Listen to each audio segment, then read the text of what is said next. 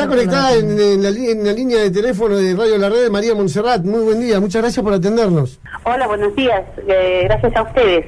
María Monserrat es la presidenta del proyecto Pampa, una ONG que se aboca a la violencia de género y adicciones. Qué tema hoy en la pandemia, ¿no? ¿Cómo ha crecido lamentablemente dichas cuestiones? Eh, Nicolás Pedernera te saluda, María. No, no escuché. Te decía, ¿qué tema el de las adicciones y la violencia de género y cómo ha crecido esa problemática, ese flagelo en la pandemia? ¿Cómo se abordan semejantes cuestiones? Porque hay muchos datos oficiales que, no, la verdad ahora no me lo recuerdo bien el número y no quiero decir un número por decirlo, pero vamos a empezar hablando de la violencia de género. ¿Cuánto ha aumentado en la pandemia? Y tanto con las adicciones como lo que es la violencia de género ha aumentado bastante, porque bueno, también convengamos que la situación es de no salir, de, no estar en la calle, de, las instituciones que también están trabajando eh, bastante eh, con gente, así que bueno, se está complicando, ¿sí? Eh, María, sí, bastante complicado.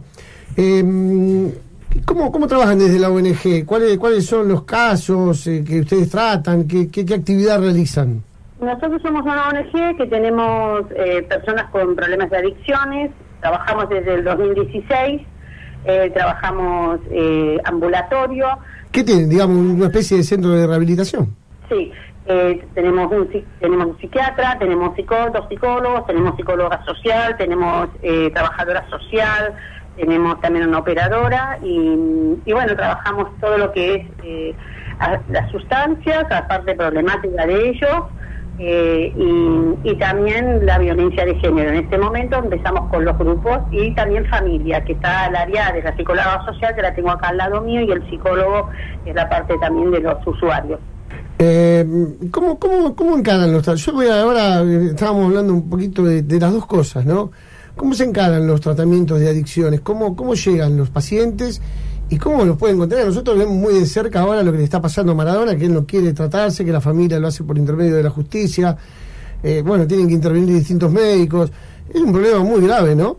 Mira, yo te puedo hablar de cómo llegan. Llegan desde el Facebook, desde la llamada por teléfono, de boca en boca y, bueno, eh, vienen pidiendo ayuda eh, eh, porque saben que tienen un problema con las sustancias, pero bueno, después de ahí se hacen unas entrevistas, la primera, la segunda, y de ahí se deriva los módulos que tenemos. Nosotros trabajamos con módulos que, y nos adecuamos según el usuario.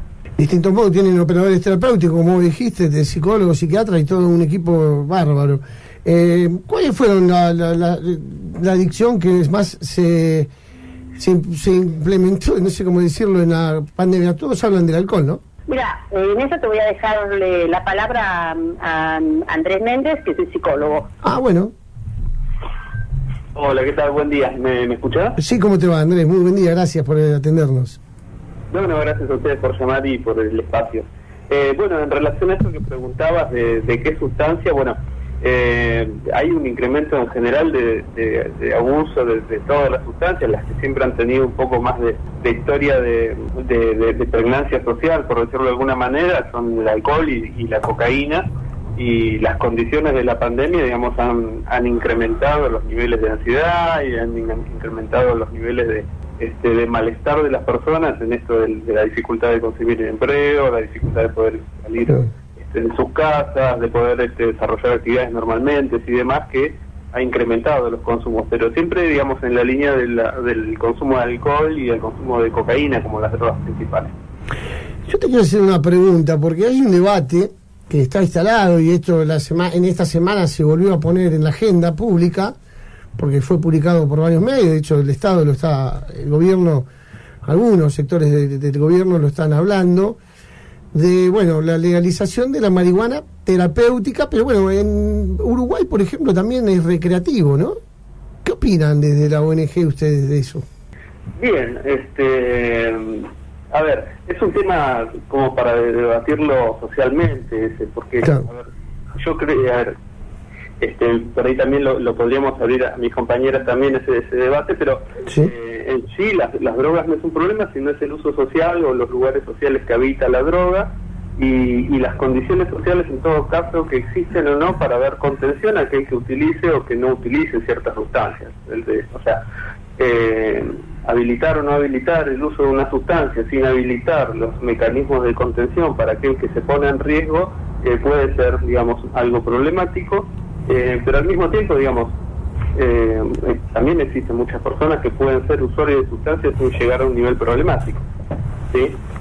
es un debate social me parece que está abierto, que está bueno ponerlo arriba a la mesa, está bueno darlo, porque mm, lo que hace este, el tema de legalizar o no legalizar una sustancia es poner arriba de la mesa y, visibilizar toda una serie de cuestiones que vulnerabilizan a la población para este, caer, digamos, en, situaciones de abuso y de dependencia que, no solamente dependen de la droga, sino también de un contexto social, familiar y, de otras variables más complejas.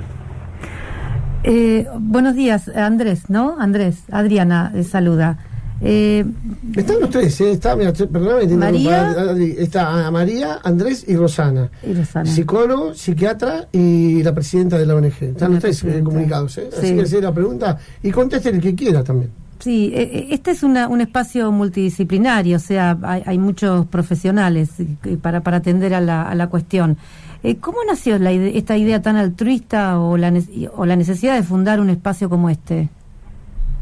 Bien, eh, ¿querés, querés que te, te, paso con la con la presidenta? Así te... Eh, bueno, hola, buen día. Hola, sí. esto nació así. Eh, yo soy una persona que consumí durante muchos años y tuve varios de tratamientos y de ahí surgió, bueno, especializarme un poco y la, y la idea de poder ayudar a los demás. De ahí vino esta, esta inquietud y, y nos juntamos con, con otros fundadores que, bueno, creamos esta fundación. Perfecto. Y yo digo, me imagino que no solo ha bastado con la voluntad o la necesidad, como bien decíamos, sino que han tenido que capacitarse también. ¿Cómo fue esa parte del proceso fundacional? Bueno, yo eh, me junté con psicólogo, con el psiquiatra que tengo también de los fundadores, que se llama Juan Fran, eh, con Fernanda Zagardoy, que también es psicóloga, y yo que, bueno, eh, empecé con, haciendo acompañamiento terapéutica como operadora y bueno, y ahí surgió un poco la experiencia, ¿no? Propia mía. Y ahí surgió poder implementar desde ahí en ayudar, como decía también Andrés, eh, las sustancias, no a todo el mundo le es una sustancia de problemática, tiene que ver también con su, con su entorno. Así que nosotros no estamos ni a favor ni en, ni en contra, sino que nosotros tratamos a las personas que tienen eh, ese problema, ¿no? Eh, digamos, esa relación enferma con, con, una sustancia, ¿no? Y con como un sujeto de derecho, ¿no? Claro, que hace que su vida no, no, no pueda seguir en cauces que sea buena para ella, en calidad de vida. Claro. Es ahí es donde nosotros intervenimos. Después, las personas que, tienen que consumen alguna sustancia y piensan o no les afecta, bueno, no es nuestra área perfecto. Y también tratamos al grupo familiar, porque nosotros pensamos que el grupo familiar también tiene que ver con la ayuda y con el entorno, y acá por eso tenemos la psicóloga social, que es del área de familia. Claro, todo el entorno. Perfecto. Cuando hay una persona con adicciones en la familia, es toda una familia que lamentablemente está produciendo una enfermedad. Todo, sí. Porque se genera una enfermedad psicológica, ¿no? Sí, ahora te paso si quieres con ella y te explico un poquito el área de familia. Bueno, dale, por favor, sí, estaría buenísimo. Hola, ¿qué tal? Rosana Marcelli, ¿cómo están? ¿Cómo te va, Rosana? Bueno, le estábamos preguntando sobre mm, las actividades de... Eh, sobre el grupo familiar y todo el entorno de un adicto que también está, eh, es, está enfermo, ¿o no? Eh, en realidad, sí, en realidad no, no puedo decir que está enfermo, sino que se busca el cambio en todo el grupo familiar, que el grupo familiar acompaña, ayuda a eh, darse cuenta de tomar conciencia de enfermedad y poder trabajar todos juntos, no, no dejarlo solo eh, con su enfermedad, como si fuera, como si tratamos cualquier otra enfermedad. Claro. Nosotros no dejamos solo a un paciente que tiene cualquier otro tipo de enfermedad, no solo porque sea adicciones, tomarlo de esa manera, bueno, que se arregle, busque cómo solucionarlo. No, en realidad el, acompañamiento es lo principal. Eh, eh. Y también tener la voluntad ¿no? del cambio en general, porque si no se encuentra eh, esta conciencia y generar un cambio, no, no podemos llegar. Claro, a me, me imagino que a veces desde la familia es- debe haber, debe, este, debe intervenir ese, ese tema que es como un mecanismo de defensa, que es la negación, y ahí se hace más difícil, ¿no? Ustedes les dan herramientas para, para poder concientizar, ¿o ¿no? Y en, y en realidad tratamos de trabajar eh, con los grupos y bueno, a veces ahí este, van, van apareciendo situaciones donde se, se ve la evidencia ¿no? de pequeñas cosas que estaban ahí latentes y que por ahí no tenían conciencia hasta que esto sucede, ¿no? Claro. Claro. Eh, ah, hablando de, de- del- ¿es, es posible una rehabilitación sin, sin el apoyo de todo el entorno familiar? Yo creo que sí, y el individuo, el, el sujeto está eh, dispuesto al cambio y tiene ayuda, a veces no es de la familia, es de del resto del entorno que lo acompaña. Y del grupo, ¿no? De ahí, de la comunidad terapéutica. No, no es cierto, todo depende, no siempre podemos lograr eh, que la familia tome conciencia y quiera eh, llegar a este cambio, bueno, se trabaja desde el, suje- el sujeto, el usuario que necesita y que viene por ayuda. Claro. Em, y, y abriendo más el panorama, saliendo de la familia, ¿cómo crees que, em, impacta, em, o si es que impacta, todo lo que es, em, bueno, amigos, eh, redes sociales, en, en- para llevar a alguien que por ahí eh, no tiene una, una conformación eh, muy segura de sí mismo? Eh, ¿Crees que impacta mucho el tema de las redes, de los amigos, de los grupos? Eh, bueno, sí, naturalmente que el tema de lo que por ahí se entiende en la adicción como la tolerancia social, ¿no? El hecho de ir aceptando, ir permitiendo ciertas conductas, que los entornos se vuelvan eh, como permisivos en ciertas situaciones, vulnerabilizan ciertas condiciones en donde muchas veces, bueno, se facilita, digamos, la, la, persistencia en, el uso de sustancias, bueno, y que luego se con- convierte en una, en una dependencia. Entonces, eh, sí, es, es muy muy importante esto de cómo, cómo son los entornos muchas veces, cómo son este, las, eh, las condiciones en las que viven las personas, ¿no? Eh, como facilitadores de- del acceso al consumo de sustancias. Pero igual, este, por ahí, más que nada, me parece que este, estaría bueno también hacer foco en el proceso contrario, que más allá de los riesgos que habitan ¿no? en, en- en los modos de existencia, eh, lo importante muchas veces es poder sostener un proyecto, que es lo que mantiene a las personas en, en una situación más este, de, de conexión con la vida, más Un incentivo. ¿Cómo? un incentivo, una estimulación. Sí, un proyecto, algo que, que dé un sentido ¿no? a la vida, que, que permita relacionarse con los otros y consigo mismo y con, y con la realidad de un modo más constructivo, este, una manera más saludable de, de relacionarse. Y por eso ahí nosotros trabajamos desde el equipo, ¿no? En fomentar, generar este, modelos nuevos, que, aprendizajes nuevos en lo que son la reinserción, de- de- ya sea vincular en la construcción de vínculos nuevos, desde un lugar diferente, como también en lo que es la reinserción laboral, en lo que es la, en aprendizajes nuevos en, en oficios y demás. Claro, es muy importante, deben trabajar y debe ser complicado cuando son aún mayores la- las personas adictas para la reinserción social, ¿no? Como le llaman técnicamente.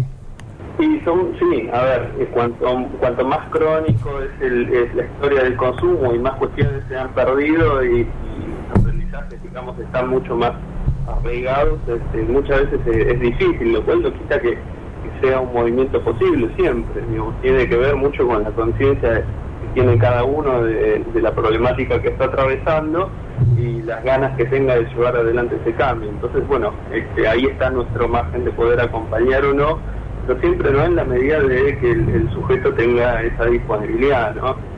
Nosotros nos manejamos también pensando en el marco de lo que son las, la ley de salud mental, ¿no? En respetar, digamos, la, el, el sujeto como desde su lugar de derecho, como dijo tu compañera hace un rato, y el lugar del sujeto como, como un, un papel activo, ¿no?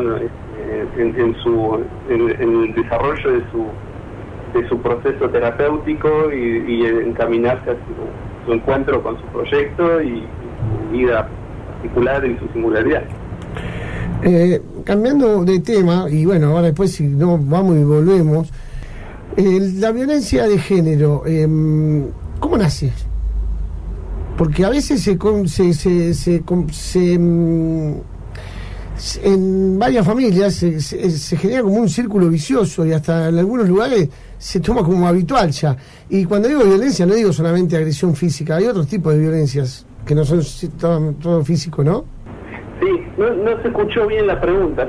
Vos preguntabas cómo se hace la denuncia o cómo es el trabajo en cuestión de género. No, no quedó muy claro. Claro, no, no, yo te preguntaba sobre el trabajo, como, como na- digamos, como, como, viste que la mayoría de las veces, lo que uno más o menos escucha y tiene entendido y ve, es que es como que se genera un círculo vicioso. eh, Se va potenciando dentro del grupo familiar eh, cada vez más y ni, no se van dando cuenta. las eso. mujeres no denuncian y todas esas cosas que pasan, que vemos en la tele. O denuncian 15 veces, como la chica esta, Lorena, Y después, y después eh, no van presos tampoco los, los violentos. Las personas, las mujeres eh, que vienen acá con, con esta problemática de la violencia de, género, se trata eh, de acompañarlas y hacen un grupo y que también una forma de tomar conciencia que es lo que está pasando, ¿no? Eh, con la violencia, ¿no? Y, y se les acompaña si hace falta hacer la denuncia, se hace un grupo, se- se- también se deriva al psicólogo y hacen un tratamiento, hay que hacer un tratamiento también para ellas, porque no es fácil de salir de la violencia, porque la violencia no solamente con la persona o pareja que tenga, sino también a veces el entorno familiar también es violento. Convengamos que ya la sociedad también es violenta, ¿no? Pero bueno, eh, nosotros lo que hacemos es acompañarla y, estamos generando este espacio que es nuevo, que llevamos poquito, abriendo ese grupo que mm, estamos invitando a todas las mujeres que quieran venir, que son los martes, eh, eh, a- a- perdón, los jueves a las 16.30. ¿sí? Justamente eso te iba a preguntar, ¿cómo se pueden conectar con ustedes, a los que nos están escuchando y padecen alguna de estas problemáticas? Mira, nosotros somos una institución que no dejamos a nadie afuera, eh, es decir, vienen, y también los módulos son adecuados a cada persona, es decir, si está trabajando, eh, le damos un módulo que pueda seguir trabajando y poder venir a la institución. Eh, nuestra forma de comunicar, de, que nos pueden eh, comunicarse con nosotros es un teléfono que es el 223-593-6871 por Facebook, que es la ONG Proyecto Pampa, y Instagram también es lo mismo. Estamos en la, con la ONG Proyecto Pampa. Eh, estamos en Pampa 2525. Eh, te repito el teléfono si querés. Sí, eso te iba a decir, 223. 223-593-6871. Van a estar bien recibidos. Acá nos, nos, preocupamos de que a ver si no quede nadie afuera. eh, eh, que se pueda, aunque sea de a poco, ir trabajando la problemática que tengan. Eh, y bueno, y trabajamos con muchas ganas. Siempre repito cuando me hacen una entrevista, que lo con muchas ganas y mucho amor hacia las personas, ¿no? María, María, es no la que está hablando, sí. Sí. Eh, eh, ¿Cómo se financia? No? Porque eh, esto es gratuito, ¿no es cierto? Para la gente. Nosotros estamos en esto de, de poder llegar a las becas de la Estebronar, de poder trabajar con, a que nos den becas también en el municipio, pero bueno, estamos en todo este trabajo, de momento tenemos los módulos que tienen un costo bajo, no es alto, eh, y, y no- nos financiamos con esto de momento. Por eso Ujú. también estamos saliendo un poco en las redes para ver si hay alguien que nos pueda ayudar a, a poder obtener Ujú. esta, esta financiación, esta ayuda que no es para nosotros tanto, sino para lo- los usuarios, ¿no? Para lo- los, los pacientes. ¿Y del Estado reciben alguna ayuda? ¿Cómo? ¿Se recibe alguna ayuda del Estado? Porque la verdad que la labor que hacen es muy buena. Sí. Estamos, estamos en eso, estamos mirando a ver de poder entrar en las becas, porque acá vienen chicos que Que no pueden pagar, no capaz. pueden pagar una cuota y tampoco se los deja fuera. Pero Claro. la verdad que en en este contexto y en este momento como estamos, no, no nos cuesta muchísimo. Eh, así que mm, por eso también esto de salir y poder de- decir que si alguien nos escucha, que a si nos puede dar una mano. ¿Con cuántos pacientes están trabajando, más o menos? ¿Cuántos? Ahora debemos ser como 10, no estamos, no, no estamos haciendo mucho. Eso le iba a preguntar, ¿y cómo hacen en la pandemia? ¿Siguen haciendo las reuniones de grupo presenciales? ¿Se trabajan por videollamada? con el protocolo de que, que requiere y, y por eso también tenemos grupos chicos. eh, Claro. Nosotros eh, estamos mirando de poder, eh, porque bueno, lo que es, que no es presencial, siempre la llegada es, es menor, es, eh, cuesta más, las personas con estos problemas necesitan esto de, la, de lo presencial, lo de acompañar, con nosotros aparte también tenemos acompañantes terapéuticos si se requiere el caso. Así que por eso te digo, es muy amplio lo que nosotros abarcamos, no es un grupo, una, un, ambulatorio así nomás. También es si requiere que podamos ir a acompañarlo al lugar donde trabaja, traerlo, eh, incluso el manejo de, a veces que nos encontramos con el dinero, que no puede manejarlo, lo acompañamos a, cobrar, a, pagar sus cosas. Es decir, tenemos otro abordaje por un poco diferente a todas las demás instituciones. Eh, bueno, por eso queremos, eh, estamos acá, un poco, para hacer un poquito la diferencia. La verdad que felicitaciones por el trabajo que hacen y bueno, nosotros eh, lo van a tener publicado ya en unos minutos en las redes sociales, en nuestro portal de noticias y le recordamos a la audiencia que al 223-593-6871 cualquier persona que tenga un problema de adicción, cualquiera sea o eh, de violencia de género, la, la ONG Proyecto Pampa, recién nos decía María, Andrés y Rosana, tienen las puertas abiertas, así es, ¿no? Sí, totalmente, así es. Tienen las puertas abiertas, incluso si quieren asesorarse, eh, preguntar cómo es, también pueden venir y preguntar. Eh, y si tenemos que, vemos que nosotros no podemos, la podemos derivar. Así que bueno, estamos abiertos a trabajar, también trabajamos con Banco de Comida, de la ONG, también trabajamos eh, con salud mental y con el patronato de liberados. Así que, bueno, bastante estamos. Eh, bueno, la verdad que es bárbaro el trabajo que hacen. Seguramente nos vamos a volver a conectar, si nos permiten, en cualquier momento, porque es un tema que no hay que dejar de abordarlo. Nosotros desde acá vamos a, trabajar mucho siempre sobre estas cosas porque eh, son enfermedades, hay que entenderlo, que eh, es así. No hay que discriminar a las personas que tienen este tipo de problemas y a veces son discriminados. Y ustedes no lo hacen y bueno, vuelvo a felicitarlos y agradecerles porque estén los tres atendiéndonos un sábado a la mañana. No, agradecerles a ustedes por la comunicación y la difusión. Y sí, cuando quieren comunicarse, con mucho gusto estaremos. Muchísimas gracias, repito, 223-593-6871 o en Facebook Proyecto Pampa. Ahí todos los que tengan este tipo de problemas pueden eh, estar con esta ONG que y los que quieran aportar también. Y los que quieran aportar, eh, escuchen también, este programa se escucha mucho porque estamos en Radio La Red. Muchos políticos también hay que, viste, hay que colaborar con esto, no tanto en, otras cuestiones que se preocupan tanto y, esto es una materia pendiente de la sociedad, pero no acá en Argentina, me parece mundial este tema, este flagelo, ¿no? Lamentablemente. Sí, sí, ya los despedimos a, ellos, ya está, despedidos. No sé, están conectados, no, no, no. Bueno, muchísimas gracias. Gracias.